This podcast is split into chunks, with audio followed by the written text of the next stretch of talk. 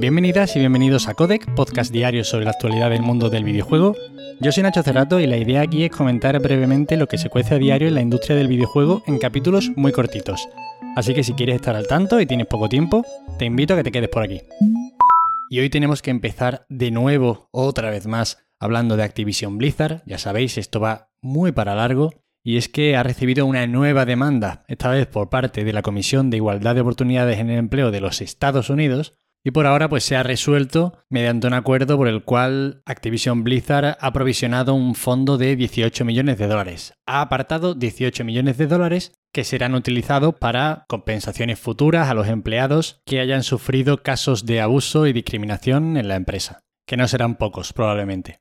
El dinero que sobre tras compensar a los empleados correspondientes irá para organizaciones sin ánimo de lucro relacionadas con la promoción de la diversidad y la igualdad en todos estos sectores de la tecnología y los videojuegos. Además, Bobby Kotick también ha aclarado que parte de este presupuesto se destinará también a recursos y acciones dentro de la propia compañía. Claro, dicho así, pues puede parecer, no sé, puede parecer una cantidad importante o al menos moderadamente adecuada, pero la realidad es que este tipo de empresas pues, mueve una cantidad de dinero muy superior, ¿no? Leyendo aquí la noticia de Kotaku, ponía, para contextualizar un poquito esta cantidad, que en el último trimestre Activision Blizzard ingresó 2.300 millones de dólares netos. Ya sabéis, la provisión es de 18 millones de dólares y la empresa ha ingresado 2.300 millones de dólares netos en el último trimestre. Además, el CEO Bobby Kotick recibió este año una bonificación de 200 millones de dólares. Por lo que os podéis imaginar lo que supondría ya no para la empresa hacer frente a este tipo de multas o acuerdos, sino simplemente lo que le costaría al CEO de la empresa lidiar con esto. Bastante, bastante poquito. En fin, como siempre, ya sabéis, seguiremos informando de todas las actualizaciones que rodean al caso de Activision Blizzard. Y nos vamos ahora para Sony y es que Naughty Dog ha confirmado oficialmente que están trabajando en un gran proyecto multijugador de The Last of Us. El 26 de septiembre es el The Last of Us Day porque es como el día en el que en el juego explota el virus, ¿no? Empieza toda la historia. Y bueno, pues se esperaba que hicieran algún tipo de anuncio, comentaran novedades sobre la franquicia, algo.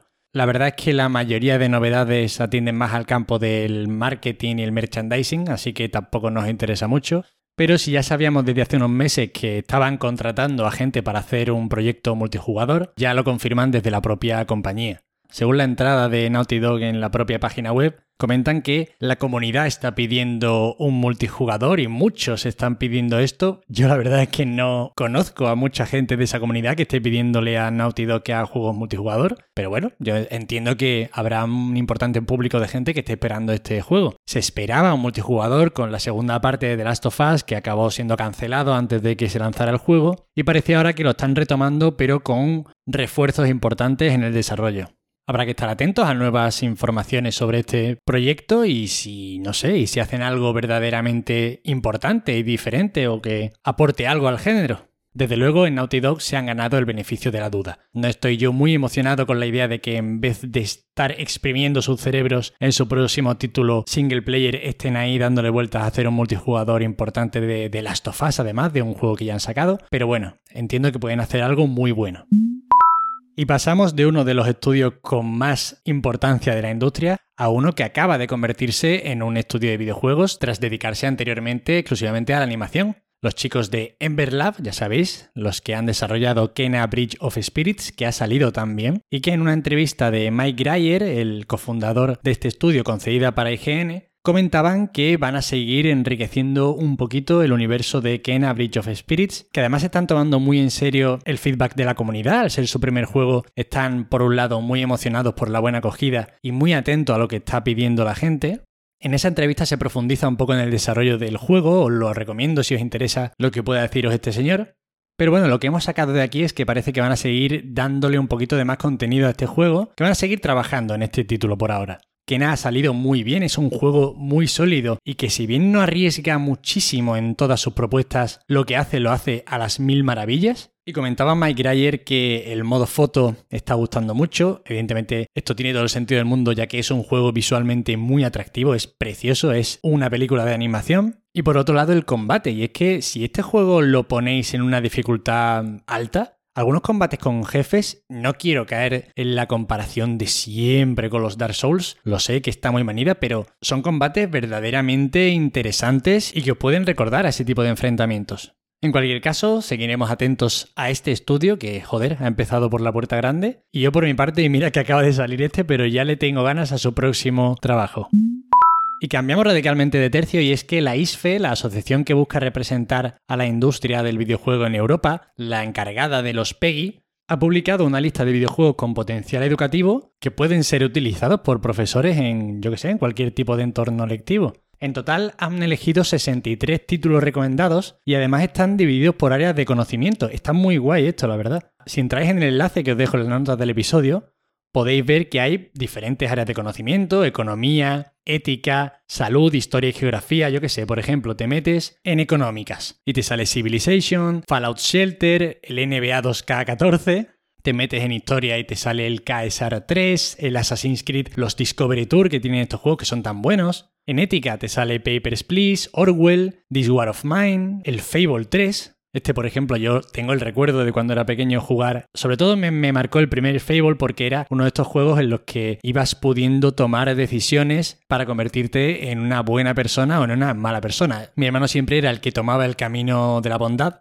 y yo a mí me gustaba ser eh, un auténtico diablo, ¿no? Y de hecho en el Fable me acuerdo perfectamente que el personaje, si eras malo por ejemplo, le iban saliendo cuernos, se iba volviendo así como más feo, la gente cuando ibas por las ciudades huía, se, asustaba de ti, al principio les dabas asco y luego te temían. Joder, es que la verdad es que los Fable eran chulísimos, Dios mío, qué ganas tengo de que salga el nuevo. Y bueno, eso, en cualquier caso, tenéis esta lista que es muy interesante. Si alguno de los que me escucha es docente, yo le recomiendo de verdad que le eche un vistazo porque puede servirle para ser ese profesor guay que lleva videojuegos a la clase. Y para acabar hoy, comentamos un poquito cómo está funcionando los Jetmen al fijarnos en las ventas de Reino Unido. Y es que este juego que acaba de salir ahora no puede con los títulos de Nintendo. Esto es sorprendente, ¿no? Porque llevamos ya años con el GTA V siendo el más vendido siempre cada mes, pero lo de que las cuatro primeras plazas la ocupen juegos de Nintendo en Reino Unido, a mí la verdad es que me choca. Y es que tenemos en primer lugar a Mario Kart 8 Deluxe. Recordemos que este juego salió en Wii U, el Minecraft para Switch en segundo lugar, en tercer lugar Animal Crossing New Horizons y en el cuarto lugar ya estaría el Lost Judgment, que antecede a Deathloop. En cualquier caso, no es tan indicativo para hablar de los Jetmen porque no es un tipo de juego que venda tanto en este mercado. Me apetecía comentarlo más bien por la curiosidad del podio de Nintendo y además siguiendo con las ventas de este mismo país, todas compartidas por Games Industry. También hemos visto que la PlayStation 5 ha llegado al millón de ventas más rápido que nunca. De nuevo un récord a la hora de alcanzar esta cifra. Todo esto sumido en esta crisis de los semiconductores. O sea, alucinante lo que hubiese vendido esta consola si no hubiese esta crisis de promedio. Y bueno, un millón de consolas tras 39 semanas. Y estas son todas las noticias de hoy. Espero que os hayan resultado entretenidas. Hoy salen bastantes juegos, pero desde aquí os recomiendo que le echéis un ojo a Ghost Runner. Y ya sabéis, cualquier queja, sugerencia o comentario me tenéis en arroba Nacho Cerrato en Twitter. Os agradezco muchísimo que sigáis ahí otro día escuchándome. Muchísimas gracias de corazón. Y nos vemos mañana. Hasta luego.